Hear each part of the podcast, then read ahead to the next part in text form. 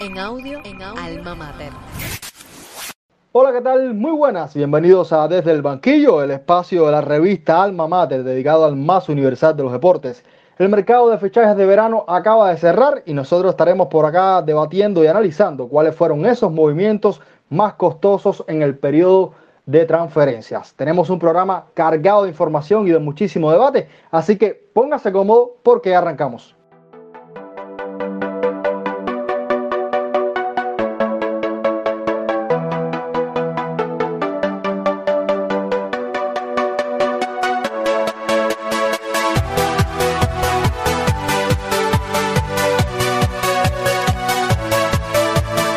Y para debatir sobre todos estos temas, tengo el placer de que me acompañe Gianluca Hernández, quien es uno de los administradores de Industriales de La Habana y ahora cambia de deporte para hablar de fútbol y te doy la bienvenida. Muchas gracias, Haroldo. Agradecido de estar aquí nuevamente y para hablar sobre este mercado de fichaje que posiblemente ha sido uno de los más locos de la historia. Vamos a ver qué nos dejó. También tengo el placer de que me acompañe Rafael Armada Rafiña, quien es uno de los administradores de la plataforma Que Vive el Fútbol y a quien le doy la bienvenida. Hace su debut acá en este también su programa desde el banquillo. Saludo para ti, Haroldo. Encantado de compartir con ustedes en esta primera ocasión desde el banquillo.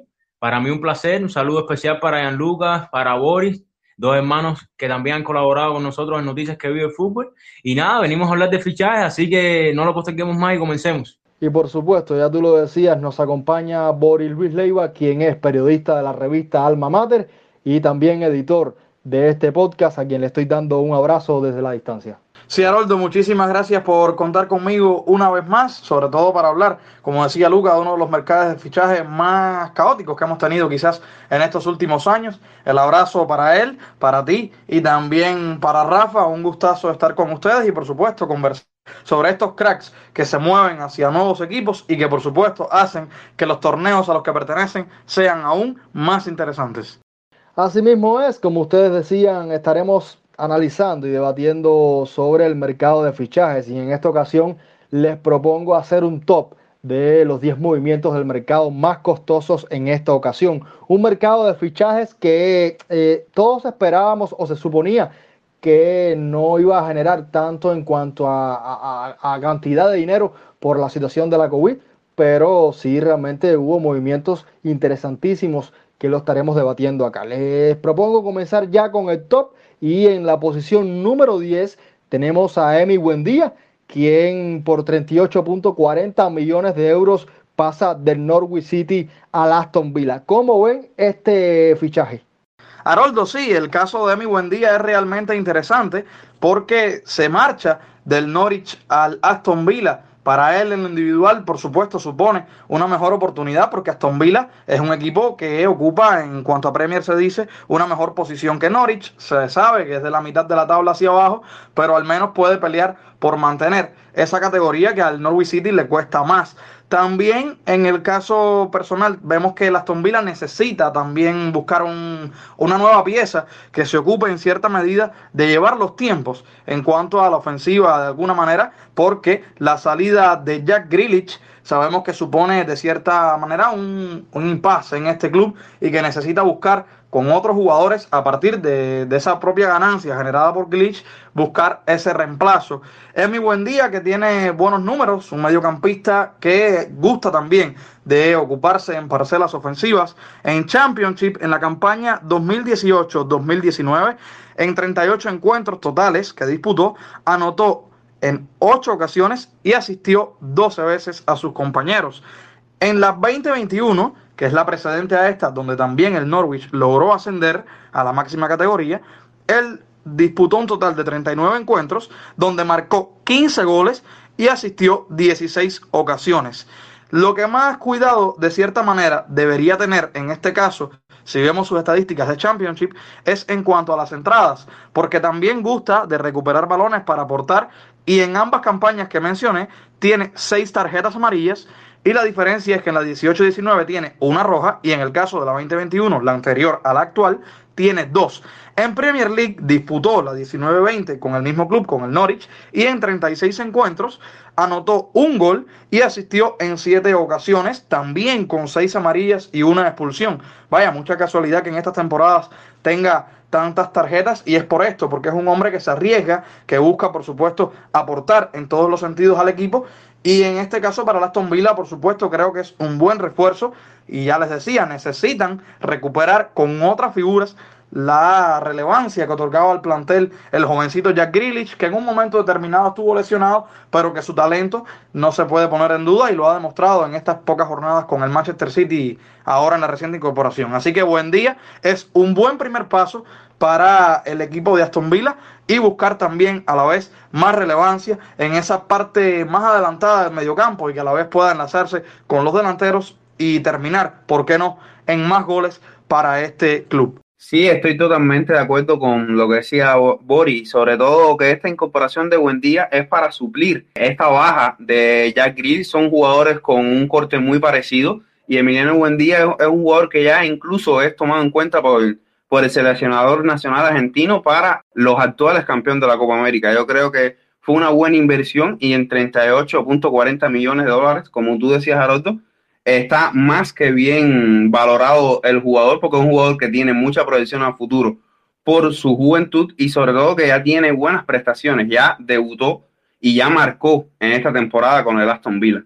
A mí en lo particular es un fichaje que me gusta muchísimo, tú lo decías, en relación a Jack Grealish son perfiles similares y este muchacho creo que necesitaba un equipo quizás con mayores responsabilidades, con mayor proyección eh, para continuar creciendo. Un Aston Villa que está por ver qué hace esta temporada, pero que la pasada con las piezas que tenía creo que mostró una buena cara y que hizo una muy buena Premier League. Pero bueno, vamos a la posición número 9, donde encontramos a Ibrahima Konate, porque pasa del Red Bull Leipzig al Liverpool un defensa central que terminó costando 40 millones de euros y el Liverpool parece que trata de evitar lo que ocurrió en la campaña pasada con su defensa y reforzar esta posición. ¿Cómo lo ven ustedes? Haroldo, en el caso de Ibrahima Konate, como bien tú decías, el Liverpool tratando de evitar la debacle que sufrió en materia ofensiva la temporada pasada. Un jugador que viene proveniente del RB Leipzig, como bien ya tú decías, una transacción bastante bien aprovechada por el equipo del Liverpool, sobre todo teniendo en cuenta los precios del mercado de fichajes. Un jugador de, uno, de un metro noventa y dos centímetros, que con su pierna derecha y su posición de central desde la derecha, tiene entre sus principales fortalezas el duelo aéreo y el control del balón sin lugar a dudas. Un jugador que viene, como bien ya tú decías, proveniente de un fútbol alemán, que sobre todo es un fútbol osado. Y sobre todo tenemos, teniendo en cuenta, como lo utilizaba Julian Nagelsmann, un técnico que, valga la redundancia, es un técnico osado, que le gusta el juego, digamos, de dar y recibir, pero más de, dar, digamos que este jugador ha sido una función de libero aprovechando sobre todo en una de sus virtudes la salida de balón a conducción. En una primera instancia podemos ver que el Liverpool sigue apoyándose en Matip y Bandai ante la, el regreso de Bandai, pero creo que será cuestión de tiempo para que Ibrahima Konate forme esa dupla con Vigi Bandai, sobre todo aprovechando la fortaleza física del holandés y, el aporte que puede hacerle en cuanto a rapidez un Liverpool que ya sabemos de temporadas pasadas que con apenas dos tres toques puede llegar a generar una jugada y sin, lugar a dudas la llegada de este jugador pudiera ser clave, teniendo en cuenta que el apoyo a un Virgin Bandai y estar por encima de una figura como Matip pudiera ser clave para la permanencia en el once titular de Jürgen Klopp en este caso. Por otro lado, un jugador que de, apenas 22 años que está aprovechando las oportunidades que se le, que se le darán y además de todo, un jugador que aprovechó de categorías inferiores siempre los chances que pudieron darle en todos los equipos un jugador que a pesar de tener poca experiencia, demuestra su fortaleza física, demuestra buen juego rápido y que pienso que puede encajar sin lugar a dudas en este esquema del equipo inglés. Sobre todo, un dato fundamental, que en el RB Leipzig jugaban con un esquema de 3-5-2 generalmente, en el que funcionaba como libero, como ya te decía anteriormente.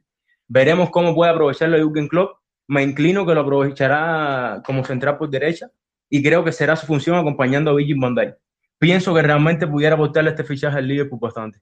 No, realmente es un fichaje interesante. con que quizás es el menos mediático de la pareja de centrales que tenía el Leipzig, porque el otro era Upamecano. Pero un jugador con una proyección enorme, joven, como tú decías, y que seguro va a tener oportunidades a las órdenes de Jürgen Klopp en una liga como la inglesa, donde hay varios torneos y donde es necesario rotar para poder garantizar cierto rendimiento en la temporada. Habrá que ver qué hace este muchacho, pero vuelvo y repito, me gusta muchísimo y tiene muchísima proyección de cara a futuro. Vamos a la posición número 8, donde tenemos a Tammy Abram, que pasa del Chelsea a la Roma. Abram, que debido a, a, las incorporaciones que ha tenido el equipo londinense, se vio con pocas posibilidades para ocupar un puesto regular y va al equipo de José Mourinho. Me parece una, una, oportunidad excelente. Fueron 40 millones de euros y seguro Mourinho va a saber qué hacer con este delantero. ¿Qué les parece a ustedes? Tammy Abraham es un delantero de 23 años, es un 9 nato de 1,90 metros de altura. Es un delantero rápido que tiene gol en la temporada antes pasada. Marcó 15 siendo el referente del Chelsea de Frankie Lampard. Y la pasada temporada con la llegada de Timo Werner eh, perdió un poco de protagonismo, pero marcó 6 goles en 22 partidos. Además, marcó 5 goles y 5 asistencias en la FA Cup en el conjunto de Mourinho ya vimos en las primeras fechas como de la Roma cómo va a ser el 9 de referencia. He visto en Tammy Abraham algo que no le vi hacer en el Chelsea, que es la capacidad de asociación de jugar más de espalda al arco y generar oportunidades para los extremos y los mediocampos que vengan de atrás, dígase Jordan Beretut o, o Pellegrini o los extremos de este equipo y logró asistir en dos ocasiones en su debut, algo bastante, digamos, fuera de lo normal para los nueve. Los nueve no asisten con tanta regularidad y menos dos veces en un partido. Yo creo que en 40 millones está más que bien tasado Tami Abraham. Es un delantero que tiene mucha proyección a futuro, solamente 23 años, y creo que va a darle muchos dividendos al conjunto de Mourinho, sobre todo por su director técnico, un director técnico que siempre ha sabido aprovechar muy bien los delanteros y pidió a Tami. O sea que él sabe qué quiere hacer con el delantero inglés. Haroldo, hay añadirle a lo que decía Luca, que precisamente Abraham llega por la inminente salida de Edín Checo, que se traslada entonces hasta el Inter y se quedaría en cierta medida el equipo de Mourinho sin referencia y precisamente con Abraham es la nueva estrategia y ya lo demostró como Luca decía desde el mismo debut y también jugando con unos aires más frescos porque en el Chelsea la competencia fue mucho mayor. Si miramos desde el centro estaba también Giroud para hacerle de alguna manera esa otra competencia. Llega Timo Werner que es un 9 pero que también se había readaptado. Por otro momento también Mason Mount que de su naturalidad es mediocampista ofensivo, media punta, pasó a jugar como Kai Havertz también en las inmediaciones del área rival y a eso impedía entonces que Thomas Tuchel considerara a Tami para poder estar incluido en esa línea de ataque tan poderosa que tiene el vigente campeón de Europa y que se reforzó con Lukaku. En este caso también podemos ver que Abraham, a pesar de ocupar relativamente un plano secundario en las dos temporadas precedentes, logró anotar tres goles en la fase de grupos de la UEFA Champions League y eso que también eso aporte a ese triunfo reciente que tuvo su ex club, el Chelsea de Londres. Así que yo creo que sí, que es un hombre que puede, por supuesto, aportarle mucho a la Roma, que estaba necesitada de la suplencia de su nueve principal, de Edin Checo, y en este caso Abraham tiene ese aire fresco y juvenil que necesita el equipo. Yo en un inicio tenía dudas con este fichaje, pero hasta el momento creo que Mourinho no se ha equivocado. Es un jugador joven que tiene deseos de demostrar y hasta ahora le ha venido como anillo al dedo a ese estilo de contragolpe que tiene Mourinho. Habrá que ver, pero por el momento me parece que le ha salido muy pero que muy bien. En la séptima posición tenemos a Rafael Barán, el defensa francés que luego de ganarlo todo con el Real Madrid se va al Manchester United en busca de nuevos retos. Un Manchester United que, como bien lo decíamos en el podcast anterior, se ha reforzado muy bien y que es claro candidato a, o, uno de los candidatos a luchar por la Premier League o al menos por uno de los títulos que se disputan en el certamen inglés. 40 millones de euros me parece incluso hasta una cifra inferior con relación a, la historia y a la, a la, calidad de este jugador. No sé cómo lo vean ustedes. Haroldo, el caso de Barán, si lo miramos fríamente respecto a sus últimas temporadas, yo no me sentaría a criticarlo ni a señalarlo con el dedo, ni nada por el estilo. Pero Barán ha estado involucrado, lamentablemente para los seguidores del club merengue y para su propio equipo, en varios momentos complicados en cuanto a decirlo de alguna manera, sobre todo en Champions, donde ha carecido de esa decisión que siempre lo ha, lo ha caracterizado. Por supuesto no se puede tapar el sol con un dedo ni decir que por un día malo hay que empañar toda la carrera futbolística de un hombre como Rafael Barán, que desde el año 2014 que debutó con el Real Madrid, venía del Lens pero cuando debutó con el Real Madrid despuntó talento, venía a suplir a Pepe, que era una figura importante en cuanto a la defensa del Madrid, logró acoplarse con Sergio Ramos, que en muchas ocasiones, tanto periodistas especializados como en rumores y comentarios de los aficionados, se afirmaba a viva voz que Barán, si no jugaba con Sergio Ramos, por supuesto que no era relevante en el equipo. Y no es tan crudo esa, esa frase, no debería aplicarse tan así, pero que realmente lograron complementarse y aprovechar esa juventud de Barán con también los mejores años de madurez futbolística de Sergio Ramos y que se tradujo en varios éxitos para el Real Madrid. Si vamos un poco a los números, Rafael Barán en la temporada anterior logró asistir en una ocasión, también para ser un defensa central sobresale que haya rematado en ocho ocasiones recibió 12 faltas, es un jugador que por lo general se involucra poco en el ataque, la mayoría de las veces es cuando se involucra directamente en corners o tiros libres o tiros libres, perdón, para buscar esa ayuda también por la altura, como hacen normalmente los defensas centrales. También recuperó 159 balones y cometió solo en 32 encuentros 22 faltas. El promedio está en, en menos de una por partido. En cuanto a la carrera, sabemos que tiene un gran palmarés de títulos donde fue destacado con, con el Real Madrid. En los datos globales, en cuanto a la temporada 2019-2020 sin escatimar en ningún torneo. Participó en 43 encuentros con 3 goles y una asistencia para ser un defensa central. Se involucró en varias ocasiones de gol. Disputó un total de 3.843 minutos y remató 17 veces al arco, incluso que siendo un defensa es llamativo. Ya le decíamos, 159 balones recuperados, un hombre que por lo general es quien conserva esa estabilidad de la defensa porque se acompañaba de Sergio Ramos, que gusta en momentos clave o de situaciones incómodas para el Madrid de lanzarse hacia el ataque y dejaría un poco descuidada esa parcela. Y quienes generalmente se ocupaban de resolver ese tipo de problemas eran Casemiro en la contención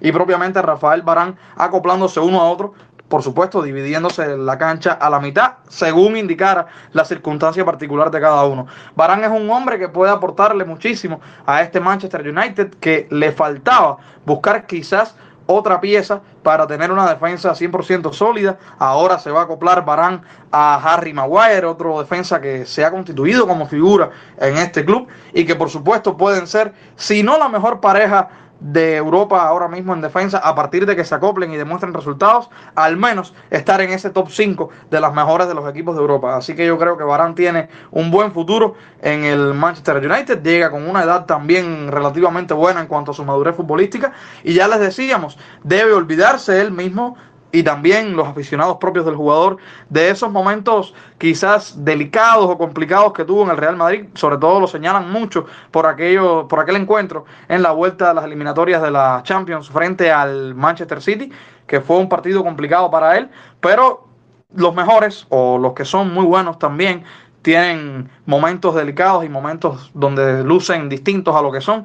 Y creo que sí, que estar en la Premier League representa para él otro salto en su carrera. Y si ya lo tiene todo con el Madrid, puede aspirar a un título con este buen equipo que tiene a sus manos Ole Gunnar Solskjaer, que en realidad, como dijimos en la emisión pasada, si no gana un título este año es porque no le va a salir más nunca.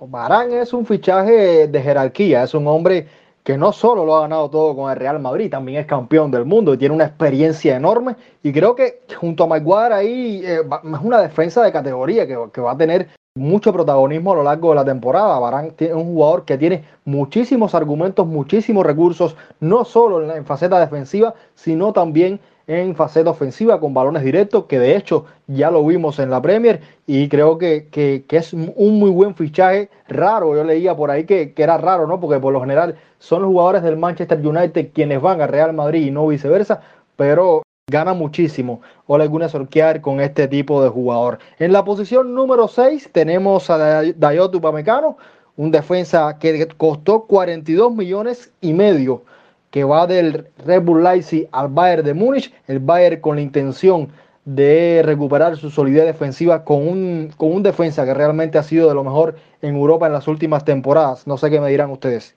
Bueno, Dayot Upamecano, sin lugar a dudas, una de las grandes promesas en defensa, si hablamos del fútbol mundial, muchas veces criticado por jugadas y momentos claves de partidos en los que ha estado desconcentrado, se lo ha visto realmente desconcentrado, partidos claves, digamos, en la, en la Pocal, en el torneo alemán se vio contra un Borussia Dortmund y no se vio realmente bien en el partido que en el último partido que disputaron de este torneo, en el cual se vio mayorado, mayoreado por Erling Haaland y Jadon Sancho. Pero realmente un jugador que sí tiene mucho que darle al fútbol. Un jugador de un metro ochenta y cinco centímetros, derecho igual, y pareja Ibrahima Konate, al igual que, como ya decía anteriormente, de este jugador. Dos jugadores que jugaron con un esquema similar, un 3-5-2, en el caso de Upamecano, el posicionamiento, el control de balón y digamos que los duelos aéreos son su fortaleza. Un jugador que aprovecha muy bien el físico y que en la temporada pasada, a pesar de solamente haber marcado un gol con el RB Leipzig, sí demostró ser un defensa que, que llegó para quedarse en, en, el, en, esta liga alemana y llegó para que se hablara de él realmente, porque lo que, está, lo que hizo y lo que puede aportarle a este Bayern, que busca, digamos, un segundo aire en materia defensiva, y busca juventud, si pudiera ser bien aprovechado. Vuelve a ser Julian Nagelsmann su, su DT esta temporada, un técnico que ya lo conoce y que, como ya decía anteriormente, juega un fútbol osado, en el cual el aporte que puede hacer Dayot Upamecano será fundamental para este Valle, que, como ya decía anteriormente, busca juventud en su plantilla.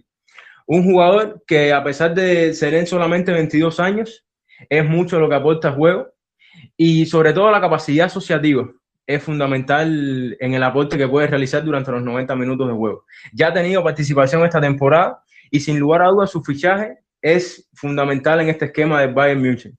Y otra cosa que quería agregar, Tarotto, va siendo una tónica realmente las llegadas y salidas de equipos eh, españoles, quería hacer un, un, un, punto aparte, un punto de aparte en este impasse, va siendo algo, algo realmente digamos que una vez tras otra en cada mercado de fichajes que los equipos españoles venden a, bajo, a bajos precios comparados con los precios desde la Bundesliga, desde Premier.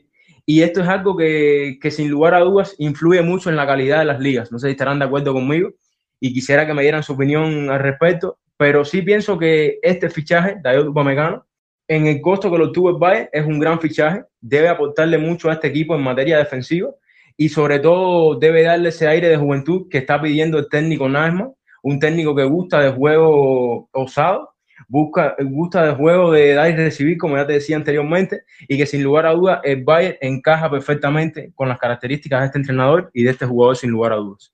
Agregar ahí que a diferencia de Ibrahima Konate, recordar que del Bayern Múnich salieron hacia Real Madrid David Alaba, que era el otro central del equipo, y Jerome Guatén al Olympique de Lyon y a diferencia de Ibrahima Konate, eh, Dayot Apomecano va a ser el titular junto con Niklas Scholle, debe ser el titular de este equipo y ya Nagelsmann no solamente conoce a, a Opomecano, sino también conoce a Schule, la otra pareja central. Boris estaba haciendo ahorita un top 5 de las parejas centrales. Si Julian Nagelsmann logra acoplar estos dos centrales jóvenes y con tanto talento, creo que podemos verlas ahí en un top 5 cuando terminemos la temporada de las mejores parejas de centrales de Europa.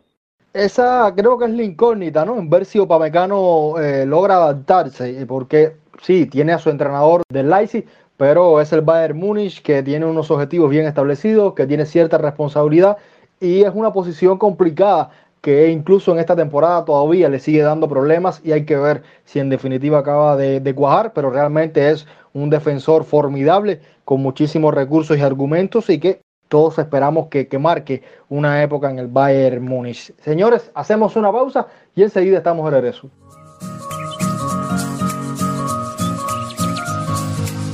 Desde el banquillo, un clic de entrada al universo fútbol.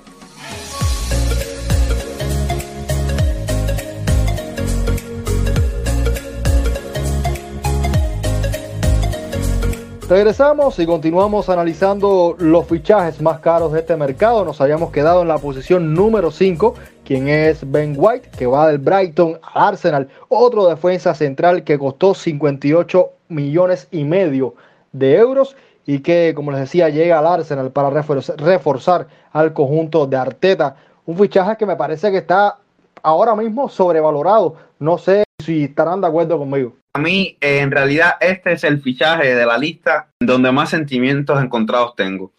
Porque Ben White es un jugador que me gusta, me gustan sus características, es un central que me recuerda un poco zapando las distancias con Puyol. Es un central que mide 1,82, un central bajito, un central de buena pierna, pero como decías tú, creo que 58 millones y medio es demasiado para un jugador que estuvo en la plantilla para la Eurocopa, pero porque se quedó fuera Tren Alexander Arnold.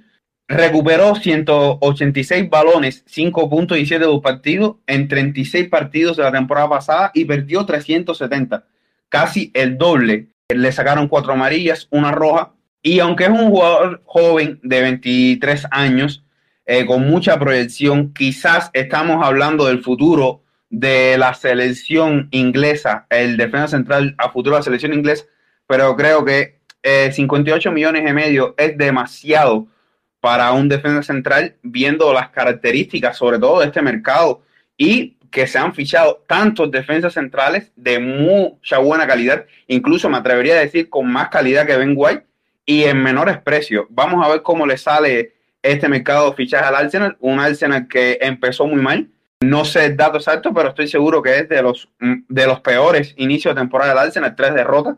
Ben White está ahora positivo por coronavirus, solamente lo hemos visto en una ocasión.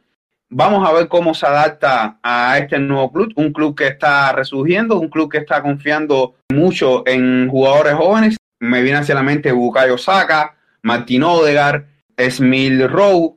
¿Cómo le saldrá? No sé, pero creo que está bastante sobrevalorado. Vuelvo y repito, un jugador que me gusta, un jugador de buen pie, es un jugador que es rápido, sobre todo, es un central rápido, un central inteligente, jugó 36 partidos con el Brighton, le dio para ir a la selección eh, nacional de Inglaterra, a la Eurocopa. Mucho, mucho dinero pagó el Arsenal por un central, habiendo centrales de muy buena calidad en precios menores. Creo que podían haber regateado un poco. Aquí yo coincido 100% no, 200% con Lucas y no solo en el caso de Ben White, Luquita, yo me refiero también a que el Arsenal, en lo que ha sido la temporada anterior y esta, le está saliendo mal muchas cosas porque es un club que como sabemos está incluido en el Big Six de Inglaterra porque historia tiene y eso no lo vamos a negar, pero este pasado reciente no ha sido el más positivo ni el más alumbrado. Y en el caso también de que su principal figura o una de las principales figuras, para no ser tan absoluto, el caso de Pierre-Emerick Aubameyang ha venido con diferentes problemas, la lesión. El tema es que yo creo que por un precio menor se podía haber fichado otro tipo de defensa central, si era un defensa central, lo que hacía falta en el Arsenal, y buscar también reforzar las líneas más adelantadas del club, porque realmente están luciendo extraños, no es el Arsenal al que estamos acostumbrados, que si bien en estas últimas temporadas se ha quedado un poquito rezagado con respecto a Chelsea, a Manchester City, a Manchester United, yo creo, o a Liverpool también, yo creo que sí, que perfectamente puede buscar de cierta manera resurgir y estar en puestos europeos, que al final es el resultado más importante para ellos en este momento. Boris, un Arsenal que ya viene siendo noticia más fuera que dentro de la propia cancha. Esta temporada los números no mienten, tres derrotas, coleros de la liga totalmente, 10 goles en contras, ningún gol a favor. Y es que van siendo noticias realmente desde que fueron polémica con Mesut Özil y la no entrada en el 11 titular, teniendo carencias en medio campo y pudiendo este jugador aportarle. O sea que viene siendo realmente contradicciones que ya van siendo parte de un Arsenal que, como bien tú decías, está en el Big Six de la Premier League, pero que sin lugar a dudas pudiera perder en unos años esta categoría si no llega a concretar realmente resultados positivos el plantel. Una plantilla que está apostando, está realmente apostando por, por la juventud y creo que no lo hacen mal. Pudiera faltarle tal vez un entrenador de calidad y es que la salida de Arsene Wenger, a diferencia de la de, la de Sir Alex Ferguson, va siendo clave en el proyecto futuro de este equipo y, y en lo que realmente pudiera ser hacia dónde quieren llegar. Y es que no han podido realmente concretar ningún resultado positivo en los últimos años y esto le va pesando sobre todo en estas últimas temporadas. Veremos, veremos qué pueden hacer y cómo pueden levantar. La Premier aún es joven, pero la realidad es que ahora mismo está en último lugar de la tabla en la Premier League. Yo el único resultado positivo así en estas últimas temporadas que pudiera señalar sería el caso de cuando ganaron la Community Shield y en un, un poquitito más hacia atrás en el cassette ver esa final de UEFA Europa League que pierden contra el Chelsea precisamente en la última temporada donde Eden Hazard militó en el, en el club londinense que viste de azul. Serían para mí los resultados más positivos del Arsenal en estas últimas campañas. El subcampeonato en el caso de la Europa League y la Community Shield que obtuvieron donde por supuesto vimos brillar al mismo Aubameyang y también a Emi Martínez que en ese momento era portero del Arsenal. Según lo que decía Rafa eh, rápido ahí para, para darle paso a Roto eh, yo creo que uno de los principales problemas del Arsenal es su entrenador. Mikel Arteta es un entrenador que lo puedo decir así, que le queda muy grande esta institución y está llevando la debacle al Arsenal. Creo que es un momento, no sé cuáles serán los compromisos que tenga Arteta con los directivos, pero creo que es un momento de institución y de replantearse ese proyecto. Un Arsenal que en este mercado de fichajes fue uno de los equipos que más gastó y que por ahora no le, no le viene dando resultados ninguno de sus incorporaciones. Creo que en caso de Ben White, eh, al final lo que, lo que paga es proyección y juventud, y hasta cierto punto es lógico, porque los equipos se arman de atrás para adelante, pero lo cierto es que hasta ahora no se ha visto nada, no de Ben White, sino de nadie del Arsenal, y como ustedes decían, Arteta está en la mira, ya se comenta que Antonio Conte pudiera llegar, hay que ver qué pasa pero no es un mal fichaje, lo que me parece que demasiado caro, como ustedes mencionaban. Vamos hacia el cuarto lugar, que es Akraf Hakimi, jugador del Inter de Milán que pasa al Paris Saint Germain por 60 millones de euros. Este fenómeno de lateral que viene a reforzar una estupenda plantilla del Paris Saint Germain. Sí, Haroldo, Akraf es quizás ese fichaje que necesita el Paris Saint Germain para suplir en cierta medida la ausencia de Alessandro Florenzi, que ya se marcha de la Liga Francesa, ya está en Italia otra vez, en este caso con el AC Milán, y precisamente del vecino de Milán viene a Graf Hakimi a suplirlo un lateral derecho que también en el Inter, como sucedió en cierta medida en el Borussia Dortmund, apostaron por él para ubicarlo más como interior por la derecha. Akraf es un muchacho que se ha formado también, o sea, en su formación ha estado involucrado directamente en ese proceso el Real Madrid. Es un muchacho que tiene talento y que lo ha transformado también en números. Si miramos un poquitito hacia atrás en la campaña 19-20, su última de Bundesliga con el Borussia Dortmund, en 33 encuentros anotó 5 dianas y asistió 10 ocasiones con cinco amarillas. Ya les decía, un lateral derecho que también ha lucido más como interior por la derecha y en algún que otro caso específico como extremo. Y traducía entonces esa velocidad, ese despunte tanto en goles para él como en asistencias para sus compañeros. Ya en la 2020-2021, readaptado también propiamente en la Serie A, que es una liga donde generalmente se acusa que no se marcan tantos goles, pero sí, hay partidos que se definen también con amplio margen. El Inter, que quedó campeón, este muchacho en 37 encuentros anotó 7 goles y asistió en 8 ocasiones, fue sancionado en 6 ocasiones con la tarjeta amarilla, nunca vio la roja. En Copa Italia participó en 3 encuentros, en Champions disputó 5. El Inter, para sorpresa de muchos, cayó en la fase de grupos y ahora tiene un grupo bastante similar en esta campaña, pero bueno, ya Graf va a estar como parte del Paris Saint Germain y en la Ligue 1, en estos cuatro partidos que ha jugado el Paris Saint Germain, a Graf ha sido notable con un gol y dos asistencias. A Kraft es de estos nuevos fichajes que vino en la oleada junto con Messi, que el primero de todos ellos quizás por renombre fueron Ramos y detrás Winaldum, vino también Donnarumma. En este grupo de nuevos jugadores que vino al PSG, a Kraft está desde el primer momento en la cancha y lo ha traducido, ya les decía, en, en buenos resultados que acá no me voy a detener precisamente en el precio que costó a Kraft, como costaron los demás que ya mencioné, porque siempre que hablamos de fair play financiero, el PSG es uno de esos clubes que está envuelto siempre en la polémica, tanto en la Asociación de Clubes Europeos, la conocida ECA, en el caso de UEFA también, ese conflicto que hay, que si una parte propone y la otra no, y, y conflictos que también involucran a un sinnúmero de abogados porque lo llevan desde la parte de, de leyes y es un tema aún más complicado y que por supuesto para los fans del fútbol hace un poco de ruido en el sistema, porque a veces estos clubes tan mediáticos hacen que los periodistas o las personas en sí, cualquier profesión dedicada a la difusión de estos contenidos desde la comunicación, estén involucrados en conflictos más allá de la cancha. Y yo creo que no es el momento tampoco para empañar la figura de este muchacho, un joven de mucho talento y que lo ha demostrado, ya les decía algunos de sus números, y que precisamente en la Ligue 1, una liga que el PSG dejó escapar en la campaña anterior por solo un punto, es un refuerzo necesario y ha demostrado que sí, que está listo para estar en esta competición porque desde los primeros momentos le está demostrando a Pochettino que puede contar con él y resistencia y calidad tiene ambas. A mí este es un jugador que me gusta muchísimo, un lateral que tiene profundidad, pero que además pertenece a esa camada de los llamados laterales volantes o volantes laterales que son polivalentes y que no tienen ningún, ningún complejo a, la hora de jugar por dentro y que interpretan muy bien tanto el timing eh, sin balón como eh, llegar en faceta ofensiva. A mí, repito, este es un jugador que me encanta y que eh, ya lo hemos visto con el Paris Saint Germain en no pocas ocasiones del juego aparece como un atacante más por esa capacidad, por ese recorrido que tiene. Y creo que, que va sobrado realmente en la liga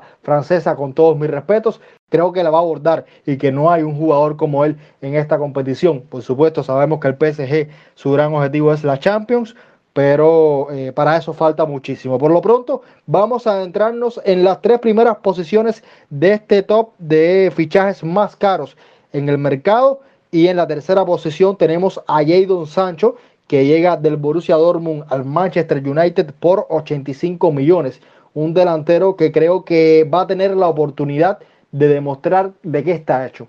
Un jugador que va a tener la oportunidad de demostrar qué es lo que tiene para darle a este fútbol, tanto al equipo de, de Ole como al de, como al de su técnico Gareth Southgate en la selección inglesa jugador que no ha sido aprovechado mucho en la selección, pero también esto está basado mucho en el esquema de juego que emplea el técnico inglés y en la, en la, en la solidez de plantilla que tiene este equipo y en la profundidad, que es algo fundamental. Pero llegando a las estadísticas de este jugador, un jugador que apenas tiene 21 años de edad, con gozada juventud y que realmente le queda mucho por aprender, a pesar de la gran experiencia que ha tenido en la Bundesliga, en la cual anotó en la última temporada, 17 goles y dio nada más y nada menos que 20 asistencias con el Borussia Dortmund. Un jugador que durante los últimos años se mantuvo dando más de 15 asistencias con el Borussia Dortmund y que además compartió la delantera con jugadores de la talla de Pierre-Emerick Aubameyang y Erling Haaland, dos jugadores que hoy son claves en esquemas del Arsenal y de Borussia Dortmund respectivamente. Un jugador que supo apoyar esa defensa y que tiene un uno contra uno, y creo que en esto estarán de acuerdo conmigo, un uno contra uno que está en mi opinión, en el top 3 de jugadores a nivel mundial en el ámbito futbolístico. Un uno contra uno fenomenal y sobre todo sabe encontrar espacios muchas veces y aprovechar las bandas. Tiene un jugador polivalente, juega tanto por izquierda como por derecha. Y pienso que con Jadon Sancho solamente tenemos la incógnita de ver qué puede darnos. Un jugador que en este caso tiene mucho que aportar todavía a la selección, en mi opinión, el técnico inglés debería buscarle un espacio en caso de que estos 85 millones que fueron, que fueron dados por él a, Borussia Dortmund puedan surtir efecto para un Manchester United que ahora mismo está, digamos, en un punto de éxtasis ante la llegada de Cristiano Ronaldo y la posibilidad de armar un tridente con Marcus Rashford. Se reside en la delantera, jugando como nueve, y en este caso la posición de Ido Sancho sería por la derecha que ya la utilizó el, Borussia Dortmund cuando tenía como delantero a Pierre-Emerick Aubameyang. Era más aprovechado este jugador por la derecha. En el último partido que fue disputado a Manchester United, disputó 70 minutos, 72 minutos el Jadon Sancho. Jugó el esquema de juego de Manchester United fue un 4-2-3-1, en el cual digamos que está buscando eh, ser la pieza de engranaje para este equipo en tres cuartos de cancha, algo que realmente es fundamental ante la llegada de Cristiano Ronaldo y sobre todo, queda ver qué puede ofrecerle este Manchester, que tiene una solidez tanto defensiva como ofensiva, que realmente me da miedo esta temporada. Y que y quería hacer también una pausa porque hablamos muchas veces de la plantilla, pero también la presión que pudiera tener este técnico y creo que si hay un técnico hoy en el ámbito futbolístico que tiene presión en cuanto a resultados, más allá de Mauricio Pochettino, más allá de, más allá de Guardiola, más allá de Nagelsmann, tiene una de las mayores plantillas, digamos top 3, en cuanto a solidez, tanto a mitad de cancha como en primer cuarto de cancha, como en tres cuartos.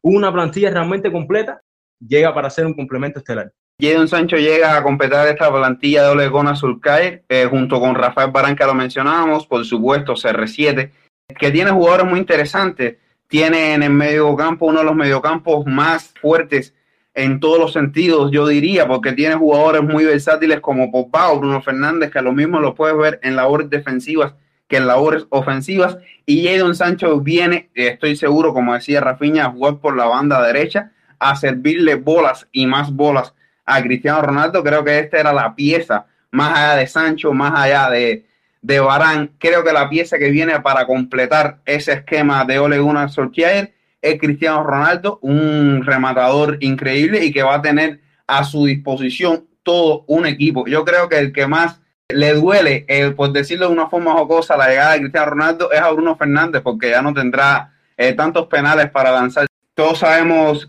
que se recibe uno de los mejores cobradores de penales del mundo y como en la selección nacional, eh, Bruno Fernández se va a tener que echar a un lado. Esta plantilla, como decía Rafiña, se le va a exigir mucho más esta temporada, se le va a exigir mucho más que una final de, de Europa League o un segundo lugar de Premier League. Y tienen capital humano y un entrenador que, por mucho que sea criticado, a mí me gusta, su forma de jugar, sabe lo que quiere jugar y creo que ya tiene las piezas para dar un salto de calidad y en resultados. En el caso precisamente del Manchester United va a ser interesante cómo lo plantea Solskjaer.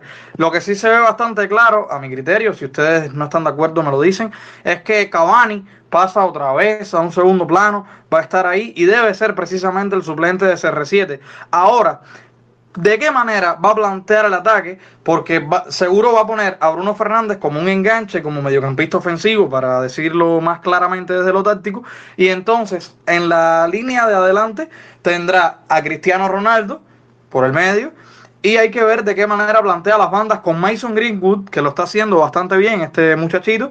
Y entonces ya por la derecha Jadon Sancho. En algunos momentos también con el Dortmund, como Rafa señalaba, Sancho había habían apostado por él por jugar por la derecha cuando tenía de compañero Guamellán, pero en otros partidos, por circunstancias especiales, lo lanzaban también hacia la banda contraria, hacia la izquierda, un poco más suelto, en esta posición de extremo que también se puede eh, incluir en esa oleada de ataque al área. Así que ya será bastante interesante lo que tendrá que decidir Solskjaer. Un bendito problema, porque tener a Cavani en el banco, como quiera que sea, es un jugador con garra, no solo por ser uruguayo, sino que en momentos precedentes ha demostrado su importancia. También en la, propiamente en la Europa League, para llegar a la final, fue un jugador determinante y en la misma final logró anotar frente al Villarreal. Así que ahí va a tener una bonita ecuación Solskjaer para ver cómo desarrolla la temporada en esa línea de, delanteros. Ya el resto del equipo sí parece estar mucho más claro las piezas que ocuparán su lugar.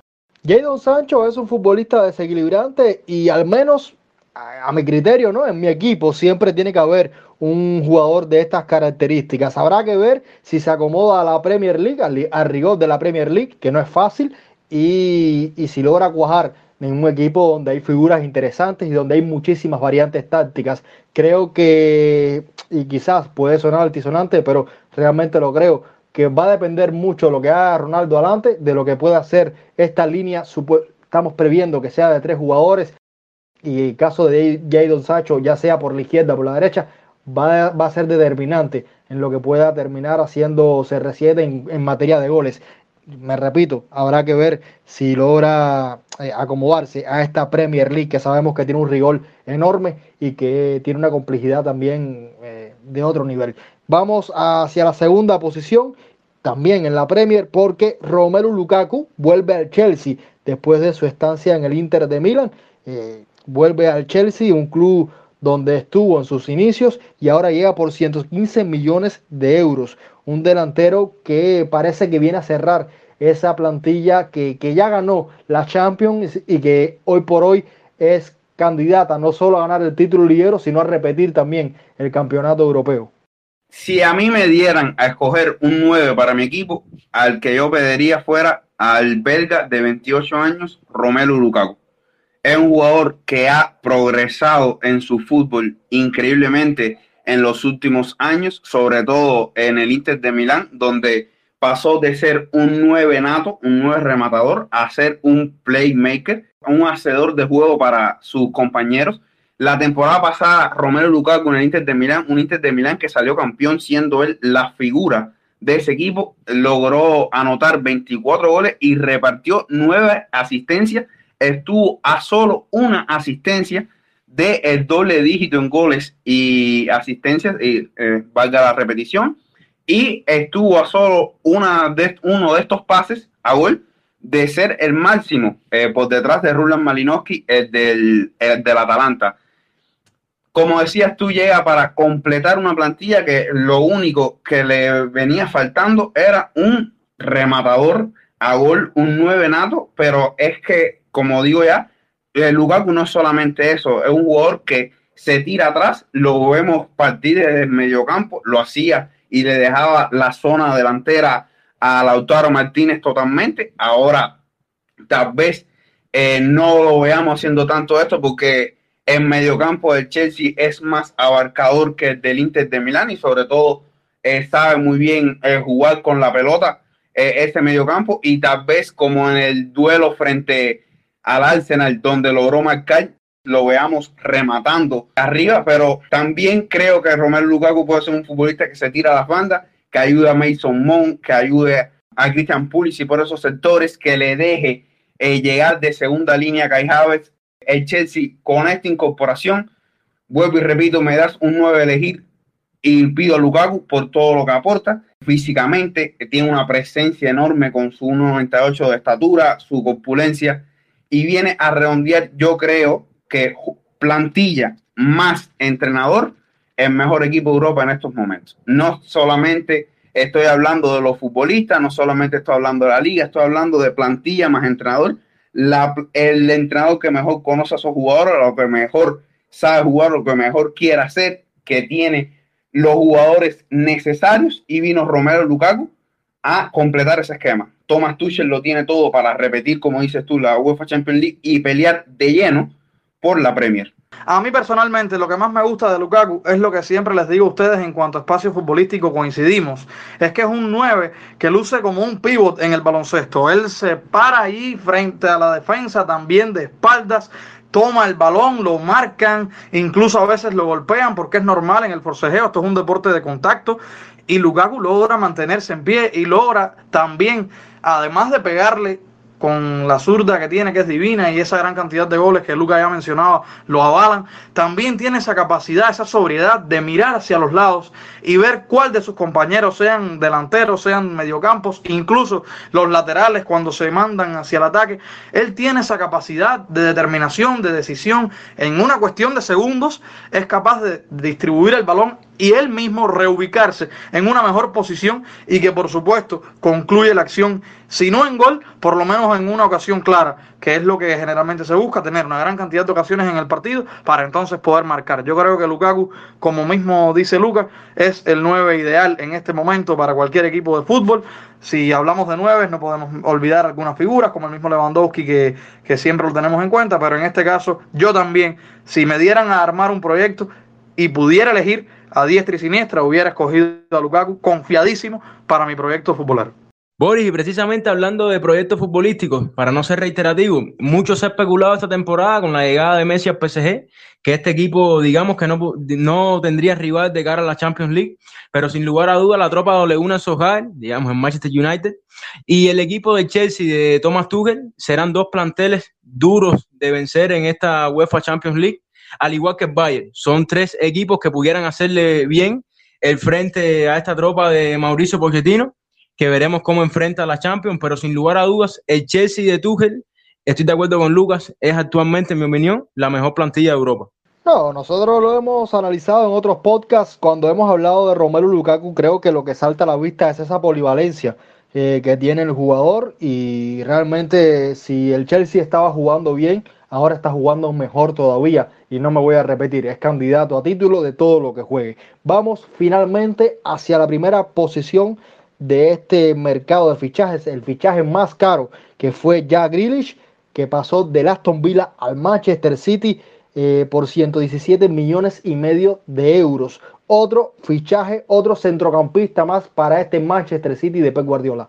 Sí, este Manchester City de Pep Guardiola que desde hace par de temporadas viene jugando sin nueve, con un esquema que se pudiera catalogar completamente novedoso. Hemos visto incluso en estas primeras jornadas de Premier League que el mismo Gabriel Jesús jugando de extremo derecho y si no es extremo derecho, un segunda punta porque generó tres asistencias y él estaba jugando completamente por la derecha, que incluso su pierna buena es la derecha y es como uno dice, en papeles juega perfil cambiado, no, es que Guardiola ya no sabe con qué sorprendernos. Grealish es un muchacho que en su posición natural muchas veces se juzga si era mediocampista ofensivo, si era interior o si era extremo por la izquierda. Yo lo catalogaría como un extremo por la izquierda pero que también tiene la capacidad de bajar hacia el centro del campo para generar juego en lo que es la ofensiva. Por su velocidad también contribuye en acciones hacia atrás. Es un jugador diferente. Es un jugador diferente. El mediocampo del Manchester City estaba bastante equilibrado con figuras como Gundogan, el mismo Kevin De Bruyne, que son de los mejores en, en su posición. Pero yo creo que Grealish es un buen refuerzo. Quizás le criticaría a Guardiola y después de la salida de Kun Agüero no buscar otro delantero para tener quizás un 9 de referencia, porque el mismo Gabriel Jesús ya lo tiene readaptado de otra manera. Pero bueno, si él entiende que el método que, que, encuentra más positivo es jugar de esta manera, por lo menos en Premier League sí le salió bien. Se echó en falta en la Champions, sobre todo en la final contra el Chelsea, donde el equipo no supo cómo mediar y tuvo muy pocas acciones en la ofensiva.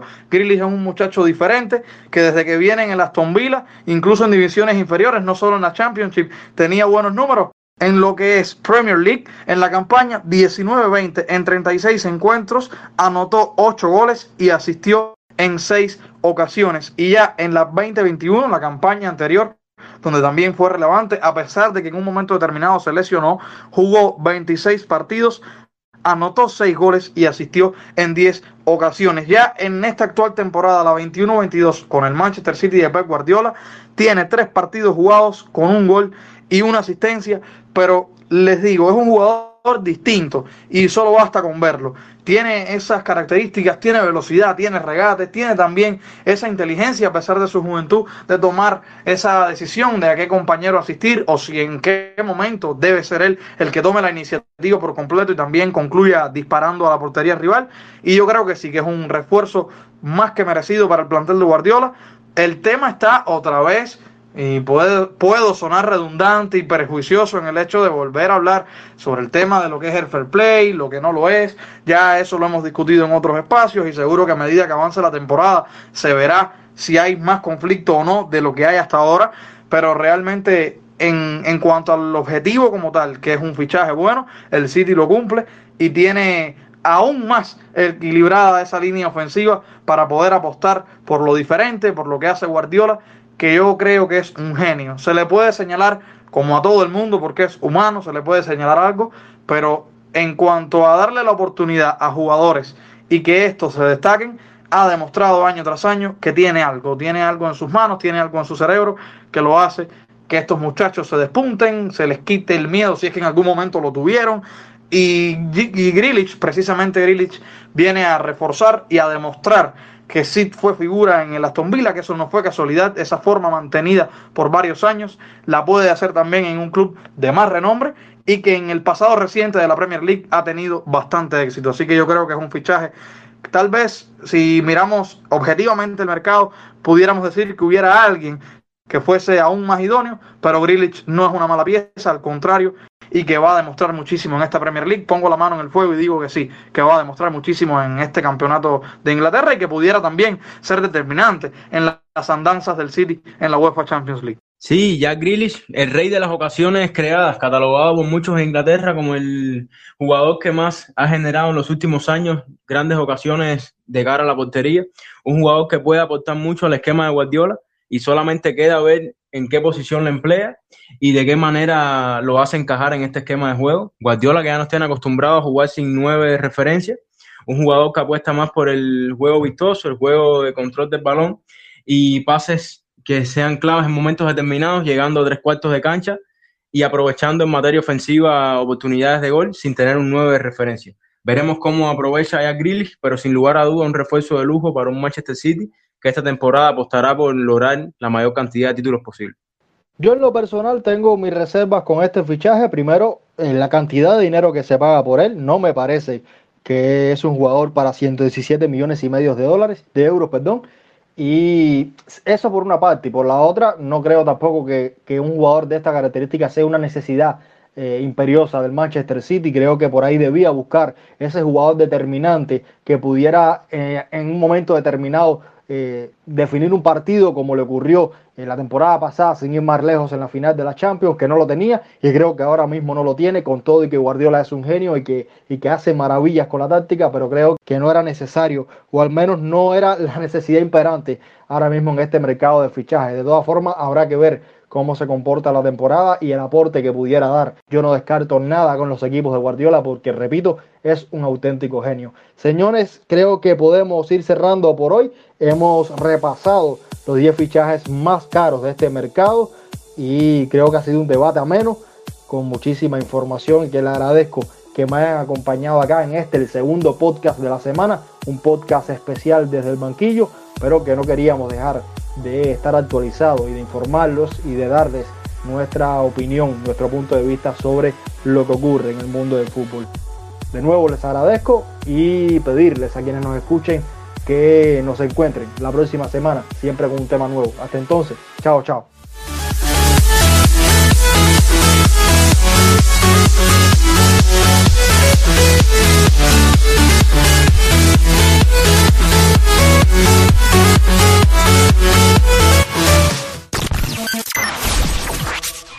En audio, en audio, Alma Mater.